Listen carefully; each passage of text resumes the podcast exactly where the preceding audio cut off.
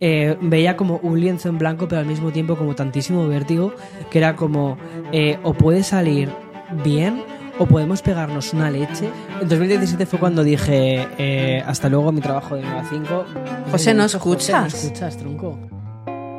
La vaya entrevista. Víctor Abarca, youtuber, podcaster, creador de contenido, Guapo, sex symbol. guapo. Mocatriz. Pues vais a flipar, ¿eh? Porque es que encima han subido los precios Por de esta favor, ciudad. Víctor, ¿eh? Por favor. O sea, es que vais a flipar. A ver, Manhattan se ha convertido en la ciudad más cara del mundo.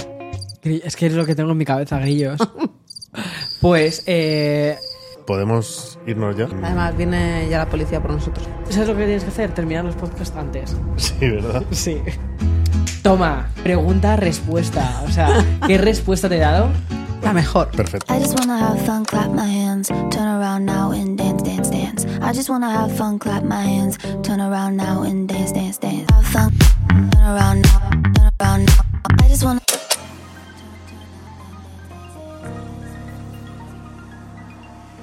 Venga, bueno, bueno, bueno. Bienvenidos a Universo Nueva York, un nuevo podcast con Víctor Abarca. Es que con él da mucha cosa. ¿Por qué? Porque lo conoces más. Víctor Abarca, youtuber, podcaster, creador de contenido, Guapo, sex symbol, guapo. Mocatriz. uno de los mayores creadores de contenido de tecnología y entre los 100 mejores influencers por Forbes. Ha estado a punto de caerse tu café encima de tu mesa de mezclas. Pues hay que devolverla, o sea que eso es imposible. ¿Qué tal? ¿Cómo estás? Muy bien, muy bien, José. ¿Qué te ha parecido la introducción? Me ha parecido algo muy guay, muy profesional, muy. Vamos, que, que da gusto, ¿eh? Este tipo Muy, de acerta- presentaciones. muy acertada, ¿no? Sí, muy acertada. No te he escuchado, ¿eh? ¿Qué has dicho? Dime. Universo Nueva York, aquí ¿Cómo estamos, estás? episodio 4, 5, 6. 5, 6. 6, episodio 6, wow, ¿eh? Episodio 6. O sea, muy guay, muy guay. Poco a poco. Enhorabuena, chicos. Las 15 personas que lo escuchan estarán contentas. Bueno, eso de momento. De momento, De de, momento. momento. ¿Qué tal? ¿Cómo estás? Muy bien, o sea, genial, con mi cafecito, con Siri al lado. Pero no hay que tirarle la pelota. No hay que tirar la pelota, va a ser difícil. Si no, la perdemos. Yo estoy lleno de pelos, pero o sea, solo se me ocurre a mí venir a vuestro podcast y Pero los y pelos son de Siri, ¿no? Sí, y Vale. venir con la camiseta de color negro. que yo sepa, sí, lo que pasa es que he ido en el metro, entonces quizás son de medio Nueva York. Bueno, Pero- hoy va a ser, yo creo, un poco mm, charla con confianza, ¿no? Porque mm, una pregunta que me has hecho antes o me has comentado antes, ¿vas a decir en qué relación tenemos nosotros? Pues del del ha sonado Grindr, un, no. un poquito... Del Grindr, no. Voy a poner celosa. No, pero bueno. Pues nos conocemos desde hace... ¿Cuánto nos hace que nos conocemos, chicos? Yo creo que la ¿Cinco- primera vez que... cinco años? Cinco años. Más o menos. Sí, sí, sí. O sea, desde la primera vez. Primera, primera ¿Cuándo vez. contamos? ¿Nuestra primera cita o...? Yo creo que fue en Thanksgiving del 2018, creo que fue. Mm, Sí, va a, ser, va, a ser, va a ser como... Este año hace cinco años, yo Sí, creo. Que nos conocimos por primera vez y luego de hacernos amigos fue, porque eso fue como una vez que, veni- Cuando que volvimos. de, de o sea, cuando nos mudamos, cuando casi nos mudamos todos a la vez a Nueva Exacto, York. es que nos mudamos de al mismo tiempo, o sea, hace tres años ya, o sea, muy en pandemia, fuerte. el do- en 2020. Si nosotros, creo que además era, tú estabas todavía por San Diego Estamos en San Diego. y preparando la visa. Me acuerdo, de hecho, me acuerdo que tú me escribiste eh, cuando... No, te escribí yo. No, No, perdona, me le escribí Aranza. yo y le di ánimos por la visa. Sí, me escribió Aranza. De eso, de eso vamos. O sea, clavadito aquí. Y luego no me acuerdo de tu cumpleaños. Sí que me acuerdo de su cumpleaños. Lo que pasa. Se acuerda mucho, pero no del calendario. Exacto, me acuerdo de la fecha, pero no de, qué- de en qué día estamos. Ay, Dios. Bueno, eh, O sea, a- amigos, ¿qué somos? Amigos, amigos, además familia de aquí de Nueva York. ya. amigos, hemos grabado varias veces juntos. Sí, además es verdad, José. José es literalmente eh, la persona que está detrás de la cámara de mm, el 90% de mis vídeos de YouTube. Entonces, o sea, el momento en el que mi canal pasó de ser muy bueno a ser increíblemente bueno fue cuando empezamos a, a trabajar juntos. Vale, eh, ¿cuánto tiempo llevas tú dedicándote a, a esto que haces? Desde el 2017.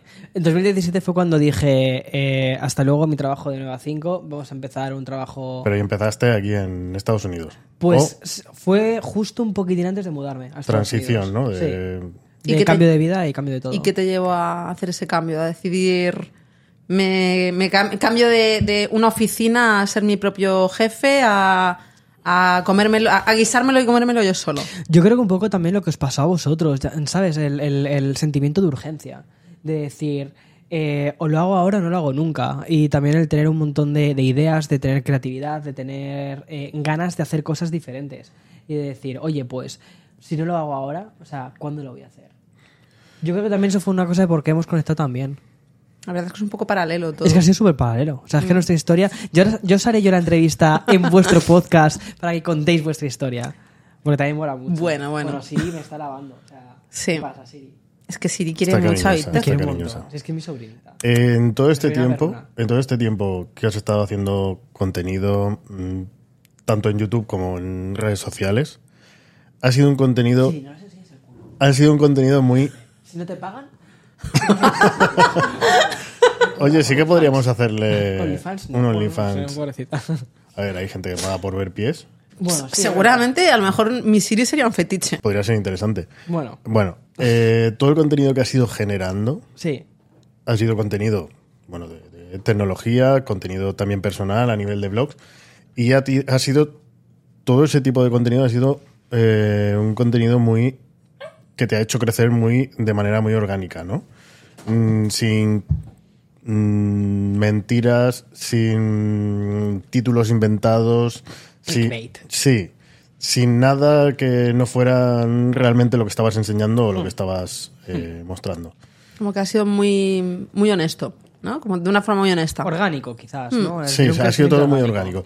¿Crees que hubieras crecido muchísimo más mm, de otra manera? Sí, totalmente, totalmente de acuerdo. O sea, eh, a ver, yo al final vengo del mundo del marketing y, y, mm, hacer títulos que, que llamen la atención, hacer cosas que llamen la atención, de eso es lo que me ganaba la vida antes. Y sabía un poco cuál era la fórmula para poder hacer eso. Lo que pasa es que eh, no era lo que yo quería hacer para este proyecto personal. Quería hacer un contenido que fuera de calidad que, y que realmente ofreciera lo que prometes que es, eh, si estás haciendo la review de un teléfono, hacer la review de ese teléfono e intentar hacerlo de la forma más honesta y tal y como se lo contarías, lo explicarías a un amigo. Y me pareció que haciéndolo con títulos clickbait, pues no iba, no iba a conseguir, no iba a conseguir eso. ¿Y cuál ha sido el momento en el que digas lo he conseguido? Pues fue Muy buena pregunta, ¿eh? Muy buena pregunta. es que, bueno, antes estábamos hablando sobre qué preguntas hacer en el podcast y entonces eh, esta pregunta me pareció que podía venir muy como al hilo para la siguiente que la pusiste tú. Entonces dije, ah, mira, esta es como la transición. Eh, Aquí me he hecho mi, auto, mi, mi autoentrevista. Eh, La, La- confianza da asco, ¿eh? Lo bueno, lo bueno es que no se acuerda de la siguiente pregunta. no acuerdo la siguiente pregunta. Pues ya está. Eh, no me acuerdo de nada. O sea, no ¿Cómo lo, el cumpleaños cómo lo has Marta, o sea, conseguido? eh, ¿Cómo conseguí el qué? De estar aquí. Ah, lo- de decir, lo- lo he conseguido. Sí. De decir, he conseguido el. el- ¿Cuál, el- cuál ha sido el momento en el que, en el que crees que has dicho, que has llegado a decir ya, lo he conseguido? Pues realmente fue eh, cuando Apple me invitó a su evento de septiembre en 2018, que justo llevaba más o menos como un añito creando contenido y, y fue cuando recibí la invitación me sentí tremendamente privilegiado por recibirla porque no todo, o sea, van muy poquitos medios a este tipo de eventos y creo que fui de los primeros creadores de contenido en español que asistió a- a- al evento del 2018 y a partir de ahí pues ya se asentó también un precedente también para más creadores y demás, entonces eso también estuvo muy bien, pero ese fue el momento en el que dije, vale, el contenido que estoy subiendo, los vídeos que estoy subiendo eh, están no solo siendo vistos por la comunidad que en aquel momento ya empezaba a ir teniendo, sino que también vi que mm, tenía un poco como, como el beneplácito, ¿no? El, el refuerzo de una de las empresas, o la en este caso es la empresa más grande del mundo, que te diga, oye, queremos que vengas a nuestro evento para que lo cubras, para que puedas contarle a tu comunidad el cómo vas a vivir el lanzamiento que vayamos a hacer, que en aquel caso fue el del iPhone 10S. Y ahora en unos pocos días, eh, en dos días exactamente, eh, iré al World Developers Conference, eh, donde quizás se presenten las gafas. De hecho, cuando publiques este, este podcast ya todo eso se habrá resuelto. Pero Veremos a un el- Víctor con gafas. el seguir con otras gafas diferentes, ¿sabes? Pero el, el- no sé, es- eso fue como el momento de decir, vale, ok, lo he conseguido. Lo he conseguido cuando de repente una empresa como Apple, que para mí siempre ha sido eh, una empresa que me ha gustado muchísimo, te dice, oye, te invitamos a nuestro evento, fue el, fue el, ok, estoy haciendo las cosas bien, estoy haciendo, estoy haciendo algo. Es un privilegio y un orgullo también que alguien, o sea, que una empresa así empaste con, con lo que haces, con cómo lo haces y, y demás. Es un momento para sentirte Me sentí muy Orgulloso. orgulloso. Me sentí muy orgulloso, sobre todo porque es que durante un montón de meses, te lo juro, o sea, me acuerdo de venirme a Estados Unidos, eh, creas contenido, estás en tu casa, estás en tu pequeña habitación haciendo todas tus cosas. Y entonces, aunque publicas las cosas y las, las la- o sea, ves que sí que hay personas que están viendo esa- ese contenido, pero al final tu mundo se reduce, se reduce muchísimo. Entonces, cuando tienes este tipo de, de, en cierta medida, aplausos o, o palmadita atrás de la espalda, es como un refuerzo muy positivo que te dice, ok, lo que estoy haciendo está sirviendo, va hacia un objetivo, va hacia algo eh, por lo que lucho. Y, y eso fue muy guay. Sobre todo eso, después de tanto tiempo de aislamiento, de crear contenido de forma aislada y también de eh, el rechazo también de, de otras empresas que quizás pues no te, no te invitan a sus eventos, no te ceden productos en el caso de, de tecnología porque todavía eres muy pequeño eh, y que digas, ostras, no solo es que eh, haya cesión o no de producto, sino que la empresa más grande del mundo te está diciendo, ven a nuestro evento, Sabe tu nombre, te está teniendo en cuenta. y cuéntalo, y cuéntalo, pero sobre todo cuéntaselo a tu comunidad. Haz partícipe a tu comunidad de esto. Para mí fue un. No solo fue un queremos a Víctor Abarca, sino queremos a la comunidad que tú has creado. Y eso fue como el decir, wow, eso mola. Es un reconocimiento al fin y al Sí. cabo. Pero fue un reconocimiento también a mi comunidad. Que No, eso para mí es como lo más. Sí. Y por contar un poco cronológicamente, hablabas de que estabas en España, dejaste tu trabajo antes, bueno, 2017 nos conocimos aquí. Sí. ¿Cuándo, deci- ¿cuándo fu- es cuando decidiste dar el salto a dedicarte esto full time? Ah, pues fue, fue cuando eh, a Eloy, eh, mi pareja, eh, le ofrecieron trabajo en San Antonio, Texas.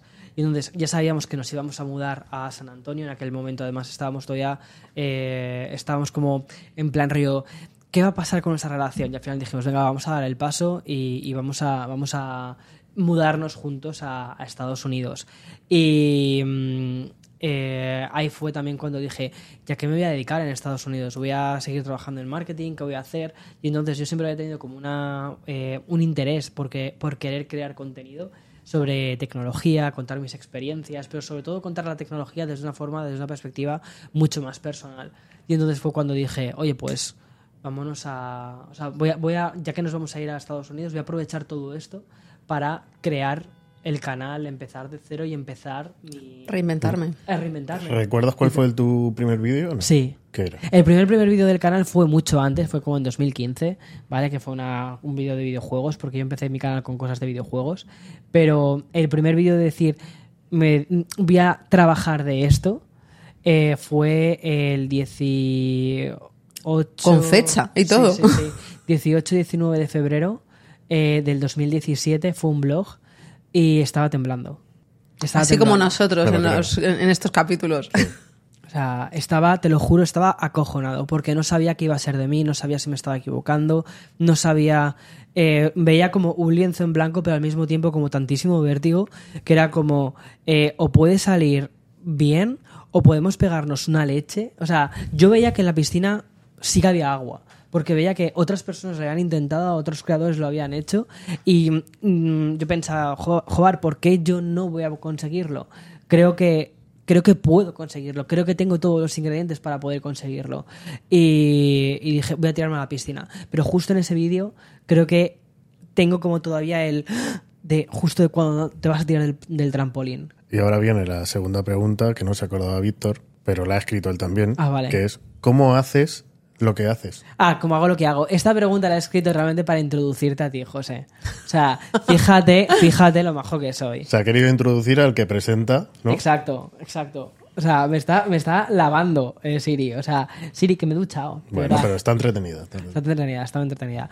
Eh, ¿Cómo hago lo que hago? Pues hago lo que hago teniendo talento alrededor. Eh, José graba unos vídeos eh, muy guays. Y, mm, creo que gran parte de, el éxito que tiene actualmente el canal se debe a, la calidad de los vídeos y a la calidad con la que, con la que grabamos, con la calidad con la que eh, también editamos. Y eso, entonces, el cómo hago lo que hago con un equipo muy guay de gente alrededor. O sea, Víctor Abarca, lo que tú ves en YouTube, no solo es eh, la persona, o sea, en este caso yo, a veces un poco raro en tercera persona, pero eh, sino que son las eh, otras personas y entre ellas José, que están detrás de la cámara ayudándome a subir ese contenido de calidad. Toma, pregunta, respuesta. O sea, ¿qué respuesta te he dado? La mejor. Perfecta. Perfecta, ¿eh? También hay que decir que solo Luego has, te pagamos, Víctor. Eh, solo, has, te- escrito, has escrito estas dos cosas. He tampoco escrito estas dos cosas y ya más. con esto, eh, pero ya con esto, eh, pues no es por nada. Muchos guiones mm, se han escrito con menos. Eh, eh, vamos a, por ejemplo, en nuestro sector. Dime. Te corto un segundo, por también mm, pasar por encima y, ver lo que ha hecho Víctor y cómo ha llegado hasta aquí, porque hablabas de que te os mudasteis de España a San Diego, Sí, un poco breve por encima. El primer pie, el primer pie que pusisteis en Estados Unidos fue San Diego. Sa- eh, San Antonio. Ah, San Antonio, perdón. Texas. San Antonio en Texas. Texas. Y, y de ahí luego os habéis ido moviendo hasta llegar a, a Nueva York, Sí. no solo una vez. No solo una vez, sino dos veces, sí. Sí, a ver, esto, esto yo creo que sería para que Eloy, eh, si, si le apeteciera eh, que Pues lo entrevistarais, eh, lo contara, pero realmente o sea, lo que sucedió fue que durante los tres primeros años íbamos cambiando de un estado a otro dependiendo de a dónde le daban Eloy, a Eloy eh, digamos, como su año de, de práctica, ¿no? Porque eh, él quería ser médico aquí en Estados Unidos y, bueno, sobre todo él entró aquí queriéndose formar más en medicina en áreas muy especializadas y al final vio que había un camino de poder quedarse haciendo eh, tres fellowships y no sé qué y demás, bueno, una, un- una movida de, de médicos. Y pasasteis final- por, por Texas, por, Exacto. por dónde más. Exacto, fue Texas, después de Texas eh, fue Nueva York, que fue el año justo Que en el que nos conocimos. conocimos. Después nos fuimos a California, que fue donde cayó pues toda la eh, 2020, todas estas movidas. Y luego ya cuando nos vinimos aquí, de nuevo de, de California aquí, ya han pasado los tres años, digamos, que, que necesitaba para, para formarse. Y entonces ya dijimos, ok, ¿dónde nos vamos a establecer definitivamente? ¿Dónde queremos vivir? ¿Dónde queremos hacer nuestra historia? Vamos a Nueva York. Y aquí lo tenemos. Y aquí estamos. Pero el hoy yo creo Sí. que si tuviera que elegir, ¿qué elegiría? Elegiría, Eloy yo creo, Elo creo que ele- elegiría California. A él le flipa California, le encanta San Diego, le encanta el sol de San Diego, de San Diego eh, eh, el tenis, todas estas, la calidad de vida. La lluvia y el mal tiempo no, no le, No le gusta. Y a ti no, ¿por qué? Mira, primero, yo no conduzco. O sea, punto número uno. Segundo, eh, yo soy rata de ciudad. O sea, a mí me gusta la ciudad, a mí me gusta el jaleillo, a mí me gusta las opciones. Y San Diego está muy bien, pero eh, eh, cuidado, me encanta. Pero creo que es una ciudad para, o bien, que te guste mucho hacer deporte, cosa que no es mi caso, o dos, eh, que seas más mayor y que entonces quieras una vida más tranquila, más relajada y quieras disfrutar del sol, que cuidado, que a mí también me gusta disfrutar del sol, pero si puedo ver la puesta de sol desde Brooklyn y el sol poniéndose en Manhattan en lugar de encima del agua, también firmo por ello. Volviendo a lo que iba a preguntar antes sobre mm, nuestro sector, yendo a otro punto diferente, eh, ¿cómo llevas eh, en cuanto a compañeros, mm, creadores de contenido, cómo llevas eh, hate, envidias? Pues A ver, a- entiendo que al principio no sería como, como ahora y todo crecerá exponencialmente, lo bueno y lo malo. Sí, a ver, yo creo que hay una cosa muy buena y es que vivo muy lejos. Entonces, eh, y que también yo me meto como mucho en mi mundo, ¿sabes? Entonces, yo desconozco mucho realmente lo que se cuece por ahí fuera. Lo desconozco muchísimo. Y de hecho, me pasa mucho, por ejemplo, que descubro quizás un youtuber nuevo o lo que sea de, habla, de habla eh, hispana. Y mm, eh, cuando quizás lo conozco en la, vida real, en persona, me dicen, oye, pues yo hago vídeos en YouTube y mm, tengo un millón de suscriptores. Es como, hostia, pues no te conocía. O sea, y es. No estás tan pendiente de los demás como... No, no, la verdad es que estoy como súper perdido. Y es que si tú miras mi historial de las cosas que yo veo en YouTube, o sea, no verías vídeos, de- o sea, no ibas a ver vídeos de tecnología de habla hispana. Ni gatitos tampoco. Gatitos, sí, eso sí. Ibas a ver vídeos, te lo juro, te lo juro, de huskies, básicamente porque mi, mi sueño es tener un husky. Siri, Y- no escuches esto, tápate los oídos.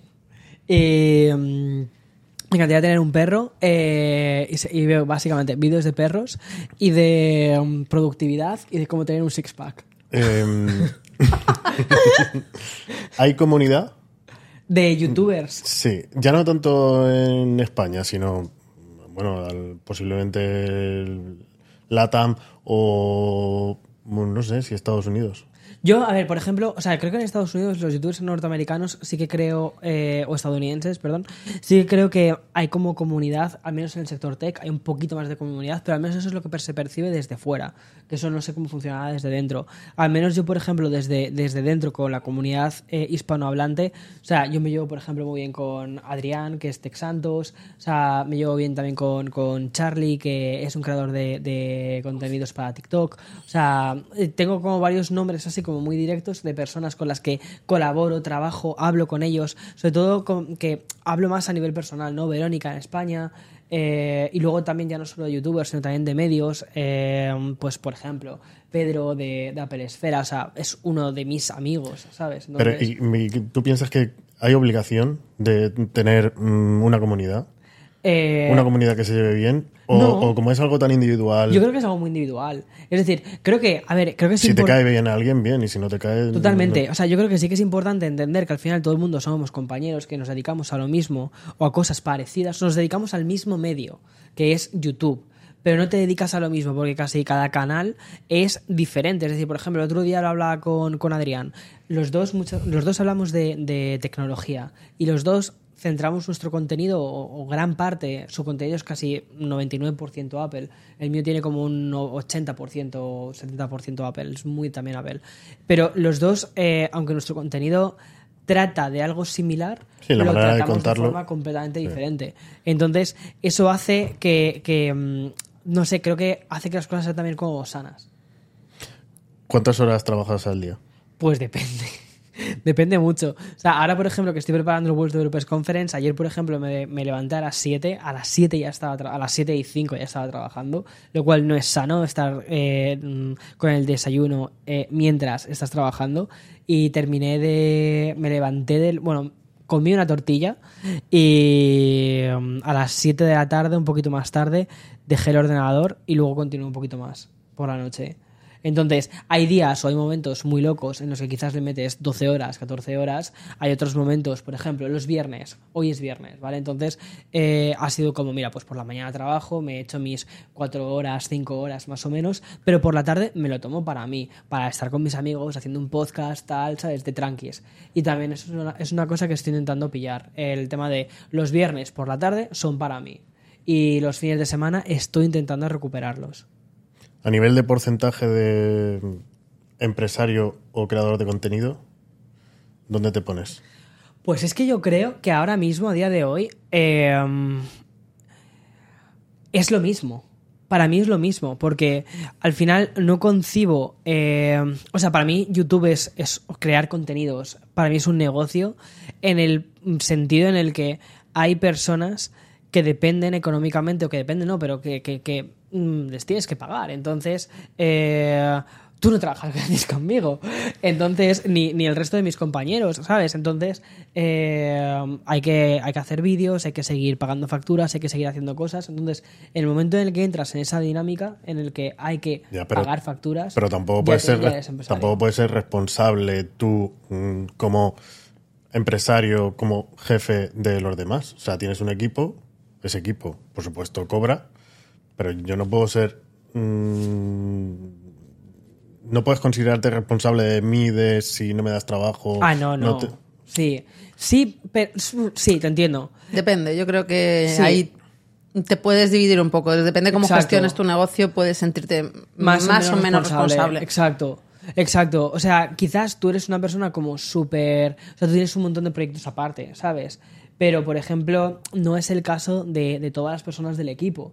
Entonces, eh, hay personas del equipo, pues que quizás eh, soy de sus eh, pocos clientes o es de los pocos proyectos La que llevan. principal. Eh, claro, entonces ahí en cierta medida sí que tienes una responsabilidad de decir, ostras, tiene que salir este contenido. Entonces tengo que, o tengo que, perdón, no, no mm, salir este contenido, sino tengo que continuar con el canal. No puedo no hacer nada, no puedo decir, ah, un mes de vacaciones. ¿sabes? Además, entiendo que Eh, si has empleado mucho tiempo en construir un equipo Exacto. que te funcione, pues en cierto modo sí que te sientes, uno, responsable de que les funcione a- al resto y dos, egoístamente, como empresario, de que te funcione a ti para no tener que vol- volver a montar otro equipo, que no es algo que cueste poco. Exactamente, o sea, encontrar la gente mm, que funciona guay, y eso ya, ya no solo que funcione guay contigo, sino que funcione guay con el resto. Es decir, eso cuesta un montón. Es decir, por ejemplo, que cuando tú grabas un vídeo, José, cuando tú, cuando tú y yo salimos a grabar un vídeo, que luego eh, se lo pasemos a Sara, que es la editora,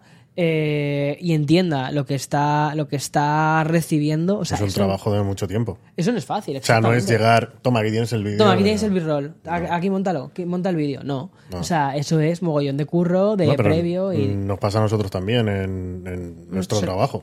Sí.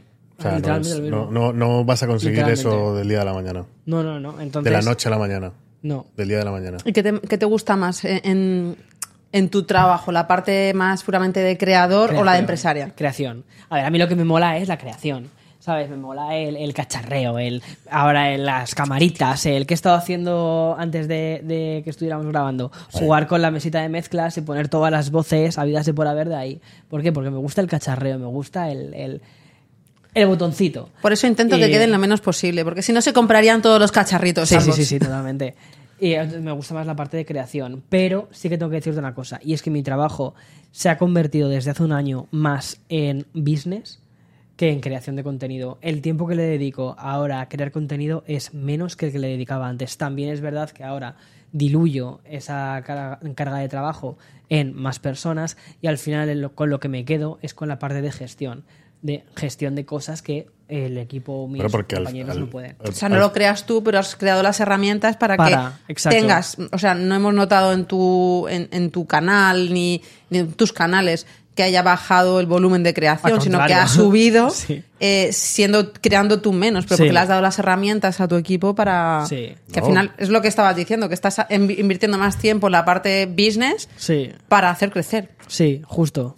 Aparte que tú también tienes más proyectos, aparte del canal de YouTube. Tienes Sí, sí. el podcast. Dos podcasts, chaval. Dos podcasts. Eh, ¿qué, más, ¿Qué más tienes? ¿Quieres que te hagamos Hace- publicidad? Hace, exacto. Luego te paso el fee, ¿eh? Así. Hace poco hiciste un curso De creadores. de creador de contenido. Eh, Sí, que no paro, ¿eh? O sea, que no paro. Esto de aquí, 24-7, chaval. 24 Esto no cierra. eh, ¿En qué crees que te compensa a nivel de esfuerzo el estar en Nueva York?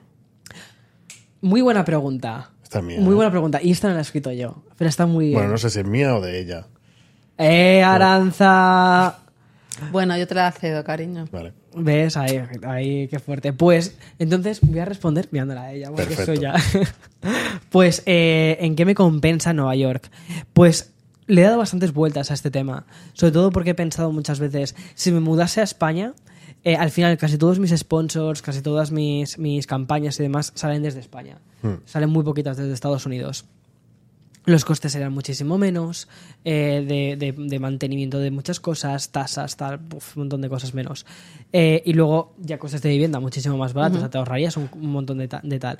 Pero al final pienso que Nueva York en sí sí que me compensa por dos cosas. Uno, por la cantidad de eventos, cosas que se crean alrededor. Eh, por ejemplo, sin ir más lejos, hace no mucho fue también el evento de un evento de Microsoft para presentar eh, Bing AI. Eh, y ese mismo día tenía el evento de Microsoft y luego tenía, por la mañana fue eso, y luego tenía un showcase de los nuevos juegos de Apple Arcade. Entonces, que se junten estas dos cosas en un mismo día solo pasa en esta ciudad. Eh, Claro, el en hecho- España podría ser, imagínate, un evento en Madrid, otro en Barcelona, o sea, el mismo día, dos eventos, o sea, es imposible. Dos eventos en la misma ciudad. Y además con una diferencia de eh, unas cuantas calles. O sea, bueno, de, de- O sea, que es como en la misma ciudad. que posiblemente incluso estén eh, organizados o previstos para que mm, creadores de contenido como tú Para que medios asistan a uno. y a el- otro. Estoy convencido, te lo juro, que, que muchas veces su- suceden así las cosas. Otras veces seguro que serán casualidad, otras veces quizás no, pero eh, sí que creo que esta ciudad sirve como un hub en el sentido de hay un montón de gente que está buscando lo mismo, que hay un montón de creadores, hay un montón de medios, hay un montón de, de, de, bueno, pues de, de- de bullicio, de gente haciendo cosas. Entonces, eh, a nivel de negocio y de, y de creación, pues te compensa mucho. Y luego, la segunda cosa por la que me compensa esta ciudad es una cosa que tú y yo hemos hablado un montón de veces, que es la ciudad como otro eh, actor más, como Sí. otro, como, como de- ya no como decorado, Como sino escenario. como actor. Eh, Exactamente, sino, por ejemplo, cuando hacemos es las un reviews- añadido más a, a- es un añado más. sí. O sea, Vivo, un añadido vivo. Un añadido vivo. Sí, porque cuando hacemos las reviews, o sea, queda muy guay, por ejemplo, cuando hacemos que si las tomitas de los edificios, que si el Empire por allí, que si no sé qué, y no solo estás haciendo, ah, mira, la cámara tiene ahora un 3X de zoom, no, y estás mostrándolo en, yo qué sé, en, una, en un polígono industrial, no, sino que estás diciendo, mira, tiene un 3X y esta es la foto que he hecho del Empire State. ¿Por qué? Porque estás en una de las ciudades más fotografiadas del mundo, más visuales del mundo, Que incluso las campañas que hacen las marcas hacen aquí? se hacen aquí. Se hacen aquí. Entonces, me acuerdo que para. Creo que fue para la review del Pixel. Fue para una review de algún Pixel que, que hicimos. Eh, me acuerdo que las fotos de la verdad. campaña las hacían en Central Park. Y creo que, creo que lo hicimos juntos. Creo, o no Puede sé si ser. habíamos empezado a trabajar tú y yo juntos todavía, no estoy seguro. Pero creo que sí, ¿eh? Y que nos fuimos a la misma roca. Creo que, es, creo que sí que lo hicimos juntos. Puede esta. ser, me suena. Que nos fuimos a la misma roca a replicar la foto que habían hecho para la campaña del Pixel eh, para ver, pues, o sea, para, para, para que quedase así de bien en el, en el, en el vídeo. Porque también a ti y a mí nos gusta mucho el buscar que el vídeo quede fino, que el vídeo, o sea, los detalles, cada detalle está medidito.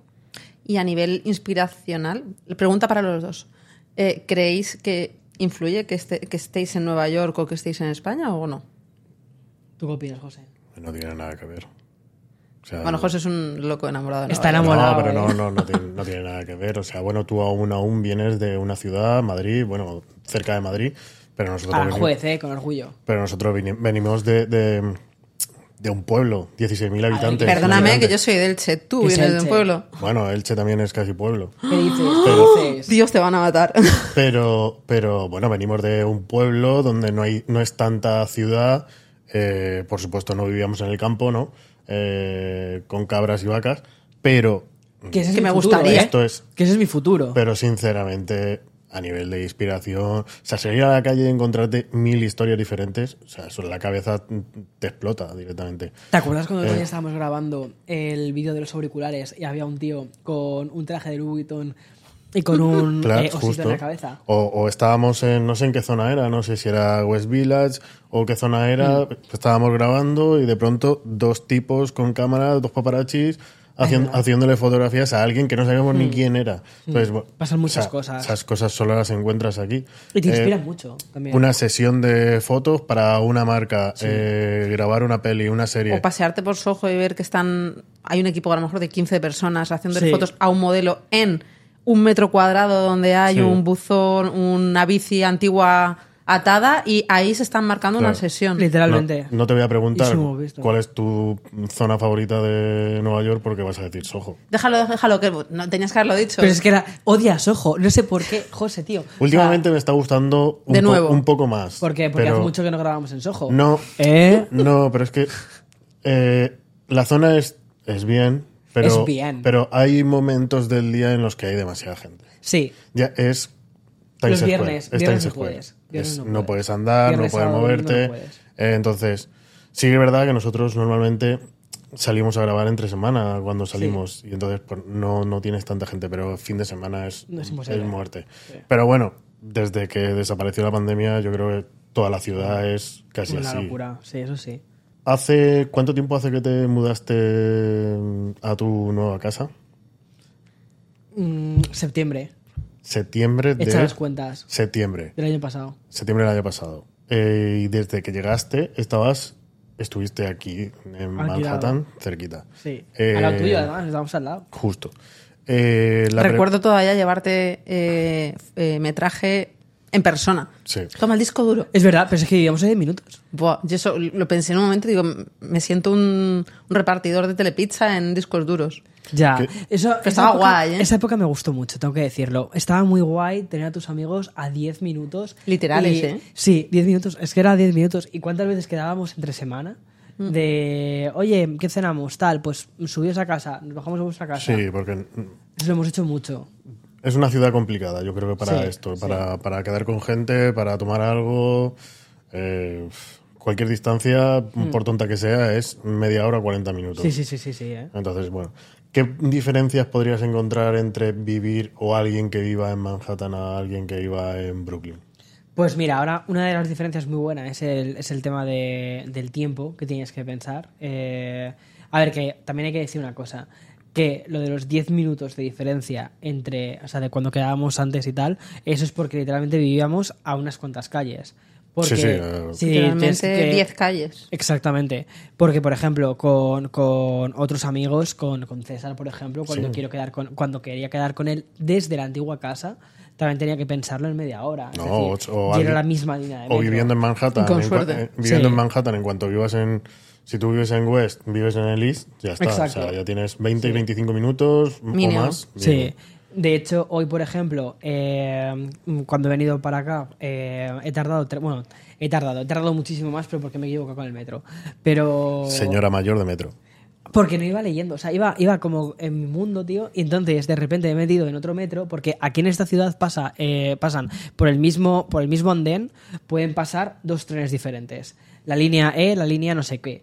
Y entonces me he equivocado, ya está. Bueno, total, que me he metido en otra línea y que me llevaba abajo de la ciudad, o sea, me llevaba para... Bueno, total. Sí, o sea, me llevaba a, a- a- bueno, al, sur de, de la ciudad. Y em, aún así, si lo hubiera hecho bien, hubiera tardado tre- 35 minutos, desde la puerta de mi casa hasta la tuya.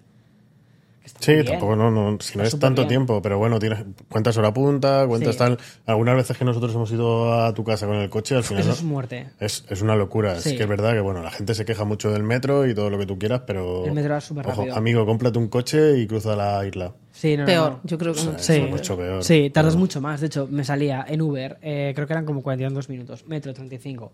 Ya Vale. está. Y encima te ahorras una pasta. Diferencias sobre vivir en. Nueva York. No me vale, o no me vale que es más tranquilo y aquí es más movido.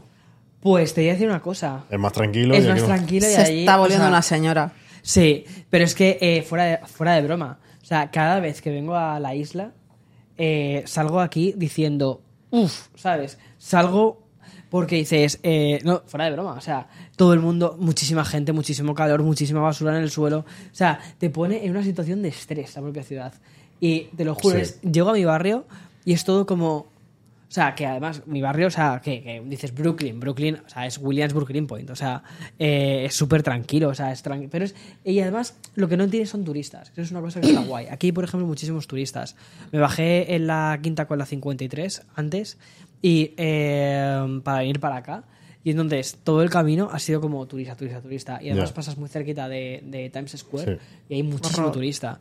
Cuando llegas a, a la zona más o menos de mi barrio, no hay turistas, es gente viviendo, es gente mm, joven que Sí, vive sí, en la es- zona y Es ya zona está. residencial. Sí, entonces ves a la gente disfrutando de los parques, de las tiendas y luego se está poniendo muy guay la zona porque se está poniendo como muy rollo sojo en ciertas cosas, en tiendas y demás, y de opciones de restaurantes, muy bonito todo y demás, pero todavía no ha llegado el turismo. Entonces eso es algo que de verdad me gusta.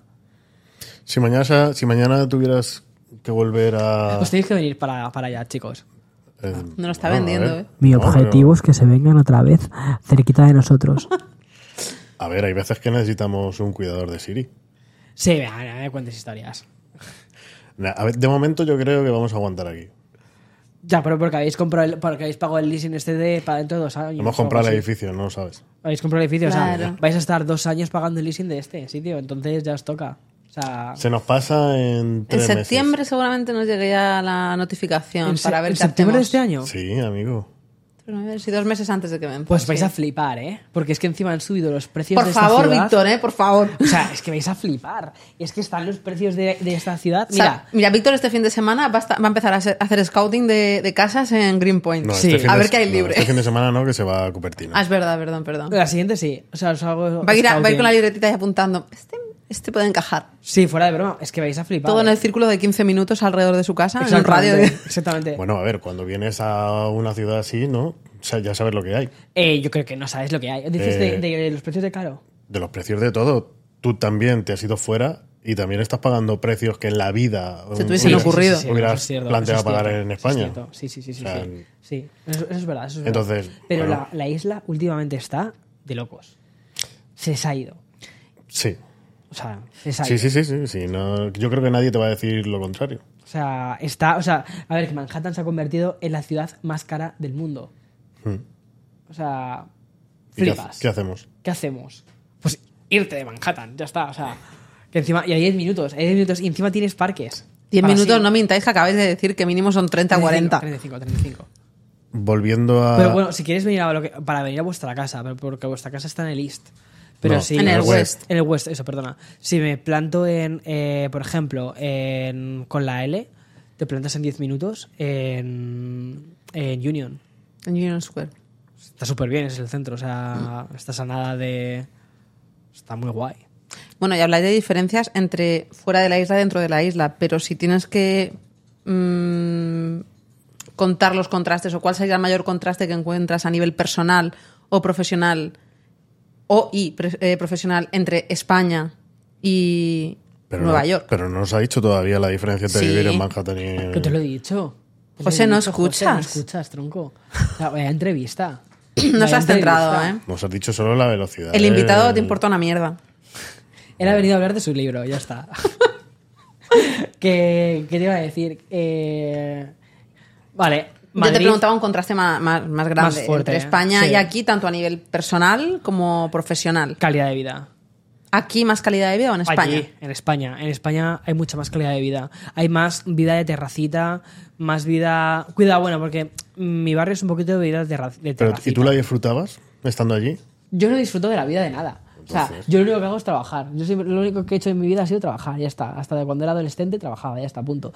Entonces, pero es agradable ver a la gente disfrutando de la vida, O ¿sabes? sea, disfrutas viendo a los demás disfrutando. disfrutando de la vida. Sí, dices, mira, están tomándose su cerveza. Se lo están pasando bien. Se lo están pasando y bien. yo aquí. ¿Y entonces qué hacemos en Nueva York? Pues aquí vienes básicamente a trabajar. A trabajar y a. Bueno, y a trabajar. Ya está. Ya lo que implica eso. Y bueno, sí, yo creo que si consigues una buena calidad de vida, eh, o sea, si tenemos, yo creo que todos nosotros podemos decir que tenemos una muy buena calidad de vida también en esta ciudad. Eh, Sí. Te ha hecho crecer, por lo menos. No creo que la ciudad de por sí me haya hecho crecer. Quiero creer que sí. eh, que la experiencia de venir aquí y demás me ha hecho crecer. No a nivel profesional, pero sí a nivel personal. A nivel personal creo que sí que he crecido.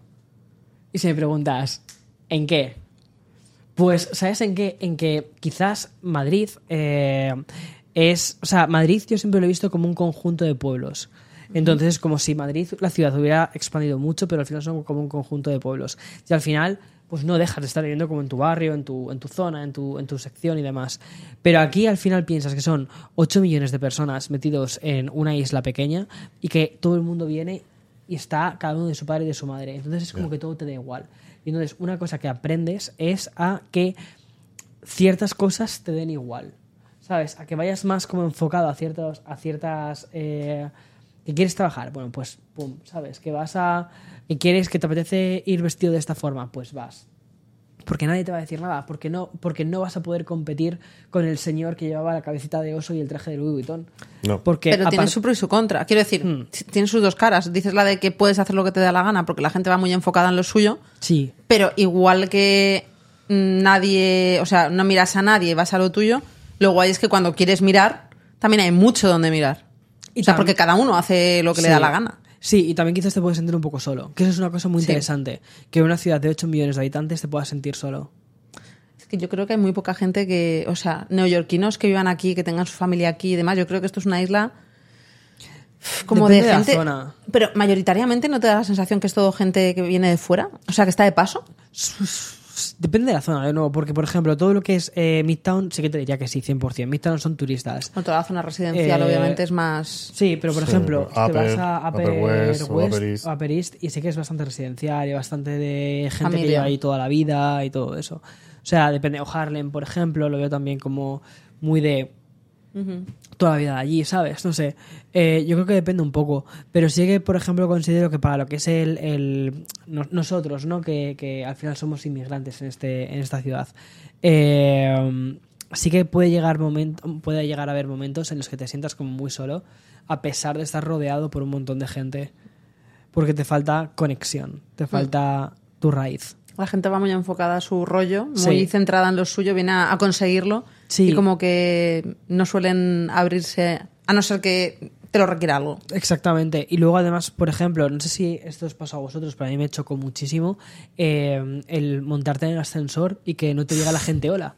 ¿Sabes? Que en España mm, no se te ocurre no decirle hola a alguien en el ascensor, ¿sabes? Ni levantar la mirada. Ni levantar la mirada. Entonces, Y También- sin embargo, al contrario, también. También he tenido gente que no he conocido y he subido en el ascensor y me ha dicho, me encanta cómo llevas el pelo. Es que, es que es como todo como muy... Es como muy extre- extremo. Extremo. Sí, pero Sí. también hay tanta cantidad de gente en los edificios que, bueno, mm, nosotros en, en España o en nuestra casa eh, conoces a toda la gente que vive en el edificio, pero aquí es pueden vivir 300, 400 Ya, pero no 500 hablo del edificio, la, la ciudad en general, Ya, por sí. España, mm, a mí, mi, en mi, mi- en mi experiencia, uno, sí que vas fijándote en todo lo que hay, con lo cual creo que la, la, la gente se cohibe más a la hora de, de expresarse en todo su. en toda la gama, digamos. Eh, y luego, justo esto, que la, la gente normalmente cuando no te conoce de nada, cuando digo absolutamente de nada, no se ve algo en ti que le choca o lo que sea y no, no se siente con la libertad de decirte, ah, pues, o, o de preguntarte. ¿Cuántas veces no nos han preguntado, eh, oye, pues qué cámara es esta tal o cómo estás grabando? Gente que no conoces por la calle en un semáforo. Sí, o por ya- Siri, os al- preguntan mucho. Yo al principio decía, nos van a robar. Nos Sí. van a robar, pero, pero que ya. Y no, y es que la gente mm, sale y se interesa y pregunta y. Sí. Y si te tiene que decir que le mola algo o preguntarte por algo de ropa que lleves, de, oye, ¿dónde es esto? Sí, eso en es España verdad. yo esto no lo he vivido, por ejemplo. Eso es verdad, eso es verdad. Sí, eso es cierto. Sí, pero lo normal es que es una ciudad muy individual. Cada uno tiene Yo no sus- estoy de acuerdo. Yo creo que es. Eh, Muy extrema. Es muy extrema. Me he encontrado a mucha gente que sí, que sin ton ni son me, me dicen algo y digo, esto, ¿por, do- ¿por qué me sucede esto? Y por otro lado, gente que pasa totalmente, como estabais diciendo. Mm. Sí, es. Volviendo un poco al, al inicio, eh, me gustaría que nos contaras un poco cómo fue tu experiencia o cómo fue lo que viviste cuando mm, decidiste veniros a Estados Unidos. Eh, sabemos que es un proceso largo, complicado, el conseguir un permiso de trabajo, una visa y demás. ¿Cómo fue tu, tu experiencia? Mi experiencia fue un, un caos, la verdad. O sea, eh, cuando nos vinimos ya definitivamente a, a Nueva York, eh, yo me saqué la visa O1, que la visa además eh, como orientada a artistas, ¿no? Por el tema de, de- de, bueno, pues de YouTube y todo eso. Y me acuerdo que fue un proceso de, de visa en el que estuve, o sea, lo monté todo en dos, tres semanas. Me acuerdo que me, dijeron, me dijo todo el mundo, esto va a tardar dos meses, no sé qué tal. Y dije, no tengo dos meses. No tengo dos meses porque tengo que seguir trabajando, tengo que trabajar, tengo que hacer vídeos, esto no puede parar, no. Y paré el canal, de hecho. Paré el canal casi. Paré el canal dos meses, de hecho, un mes. Mesecillo un mesecito out. entero, sí, sí, sin hacer nada. Entonces, todo el mes, digamos, estuve de. de, de- o sea, la- los 15 días de preparación que tuve, más luego los 15 días hasta que me aprobaron la visa, que no subí nada. Eh, porque es el tiempo legal en el que tú no puedes hacer nada todavía. Y mm, hasta que te dicen, ya puedes trabajar, ya puedes, empieza tu visa a partir de tal fecha y tal. Y la verdad es que me salió súper bien con, con los tiempos, porque tardé muy poquito en prepararla. Todo el mundo me decía, vas a tardar mucho más tiempo, vas a tardar tal. Y dije, es que no tengo tiempo. O sea, si tengo que trabajar por las noches para eh, sacar toda la documentación para la visa, lo voy a hacer. Lo hice y al final me la aprobaron. Y eso fue uno de los puntos más de más ansiedad que he pasado, te lo juro, en, en mi vida, el, el- el preparar la visa. Y mm, es así fue como vinimos. ¿Por qué? ¿Por qué? ¿De qué? Porque ¿cómo- ¿cuál era la pregunta?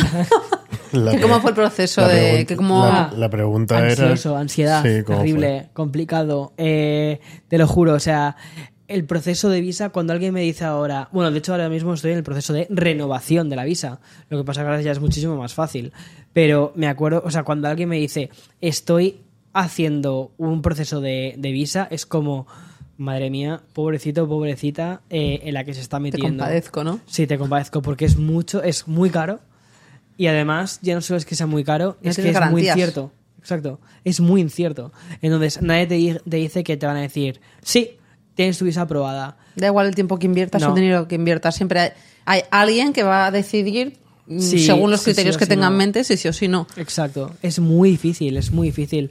Pero bueno, sobre todo yo creo que si, si quieres hacer las cosas bien, porque, a ver, hay formas de venir, ¿vale? Pero eh, al final tú, como, como, como eh, trabajador que, que quieres hacer eh, las cosas bien, dices, no, no, no, o sea, yo quiero siempre hacerlo todo bien, quiero facturar, quiero hacer esto, quiero hacer lo otro, quiero, quiero hacerlo siempre todo correctamente. Entonces, cuando lo quieres hacer correctamente es cuando hay un montón de, de baches en el camino. Eh, porque te das cuenta de que no hay atajos y de que eh, no es que solo no haya atajos, sino que es un camino muy empinado. Pero también la tranquilidad que te da el saber que estás haciendo las cosas bien y que estás pudiendo trabajar aquí con un permiso de trabajo, que estás legal, que estás todo. O sea, porque lo otro es estar ilegal, es estar literalmente ilegal. Eso no se puede hacer. Y eso es algo que jamás me o sea, contemplé.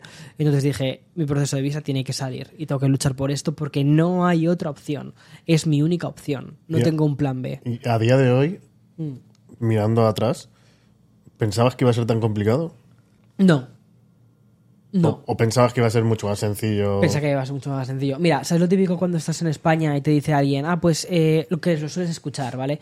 Yo que sé, por ejemplo, mi madre, ah, pues el hijo de tal persona se ha ido a Estados Unidos, está trabajando allí, en investigación, está en el, yo que sé, haciendo cualquier cosa. Ah, bueno, pues allí, pues como tú piensas en tu mentalidad de europeo, pues como el que se ha ido a Cuenca, ¿sabes? Eh, se ha ido a Cuenca o se ha ido a, a- a- a Massachusetts, pues ya está, pues lo mismo. Y cuando de repente ya te metes en este proceso de, de visa y dices, espera, espera, que el que se fue a Massachusetts, o sea, flipas lo que ha tenido que hacer para poder estar allí, porque ha tenido que probar que es un crack para que le hayan permitido eh, esa visa, ya sea de trabajo, de estudio, de lo que sea. Pero ha tenido que estudiar o trabajar o, bueno, tiene que currar mucho y tiene que ser muy crack para que se lo hayan admitido. ¿No te parece que la- las entrevistas o cuando tienes que presentarte para el visado es como una, una campaña de marketing en la que te tienes que vender, pero vamos, como un producto? Pero es que Porque eres un producto aquí, o sea, es que te están comprando literalmente. ¿Es me interesa tenerte o no me interesa tenerte en mi país? Totalmente, totalmente, pero yo creo que también es una mentalidad que tienen aquí bastante interesante, porque lo que están haciendo es que haya un tipo de, de- de, mm, eh, trabajador que viene con visas que, que, mm, Realmente la visa One es a- para personas que tienen habilidades Extraordinarias. Extraordinarias. especiales, sí. Bueno. Entonces, Un poco especial especial. esto, eh. sí, sí, sí, especial. Sí. No- no O sea, te lo van a poner fácil. tienes- no te lo van a poner fácil. O sea, literalmente tienes que justificar el por qué eres eh, un crack en este, en este aspecto. Y la verdad es que a mí, por ejemplo, siempre me ha costado mucho venderme en ese sentido, eh, aunque luego parezco como muy adelante y demás, pero me costó mucho el, el- O sea, yo creo que también eso nos pasa un poco a los españoles, ¿sabes? Como que nos cuesta un poco el, el sacar pecho de las cosas que has hecho, ¿sabes? Y entonces cuando tienes que cambiar de mentalidad y decir, no, no, no, no, espera, espera, que si quiero conseguir esto, me toca sacar pecho y me toca, me toca decir el por qué soy un crack. ¿Sabes? Me toca venderme como un crack. Porque si no, no me van a, no me van a hacer caso, no, van no te van a dar la visa de habilidades extraordinarias o, o lo que sea, ¿sabes? Y entonces ahí es cuando dices, vale, que hay que venderse, hay que venderse. Y ya está. Y hablando un poco de, de- por la mentalidad de los, de los americanos, cómo es y demás, ¿ves diferencias en, socialmente? O sea, ¿qué diferencias? Sé que Estados Unidos es bastante grande mm, y tú que has estado en distintos puntos de, del país, em, comparado con, con nuestra casa, con, con España, ¿qué sería lo que más te choca a nivel social, las- la- los choques culturales? Espera, espera.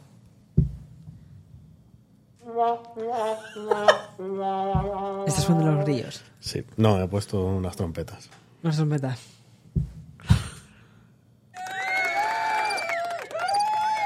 José jugando con la mesita. Ahora que ha sonado. Ahora quiero unos cascos también. Grillos.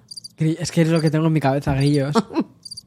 pues eh, creo que el sentido... No hay croquetas. ¿Qué? Que no hay croquetas aquí en Nueva York. Una cosa, vale, es cierto, eso es una cosa importante. Las paellas, que las paellas aquí son bastante mediocres. Bueno, Eh, Pero no, lo que, me ha, lo que me ha chocado bastante ha sido, eh, por ejemplo, ciertos temas como la sanidad, ¿no? Que la sanidad eh, no sea pública, que, haya que pagarla, eh, que haya diferentes tipos de seguros, lo difícil que es entender los seguros médicos, que es súper complicado, eh, complicado, es no sé, ese tipo de cosas me han llamado bastante la atención.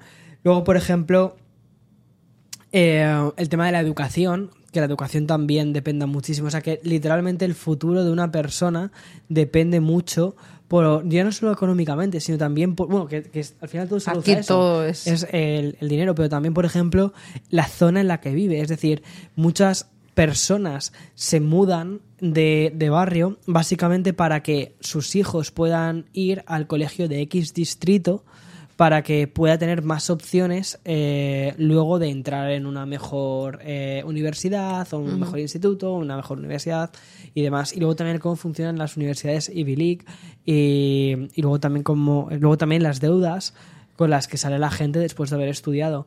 Que eso es una cosa que, por ejemplo, en España, que tenemos prácticamente la educación prácticamente eh, subvencionada, la, la educación pública, dices, wow, qué, qué pasada, ¿sabes? El, el- el hecho de cómo funcionan aquí las cosas. Y no estoy ni, ni a favor ni en contra, es decir, Es diferente. es diferente. Y entonces, creo que hay muchas cosas que aquí hacen que me parecen muy bien y que, que están muy bien planteadas. eh, y otras cosas que, que- que, bueno, que, que no. Pero sí que por lo general dices, es diferente.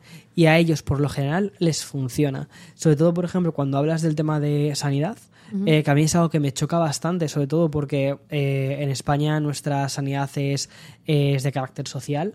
Eh, y aquí, por ejemplo, la mayoría de la gente, o bastante gente, perdón, no está a favor de ese tipo de, de sanidad y te lo justifican y dices, ok, ellos entienden mejor su país, entonces eh, es la, la- la- la forma en la que ellos lo ven y les funciona, les debe de funcionar.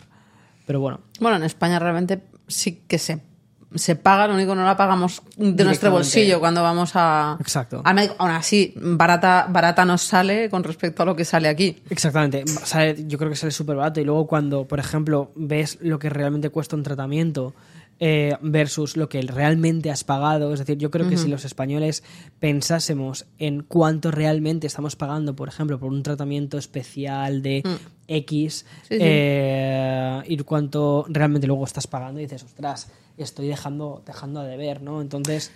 Aquí la eh, sanidad se trata como un negocio un también, negocio. porque al final, mm, sí, hay profesiones más vocacionales que otras, pero no deja de ser un, un profesional.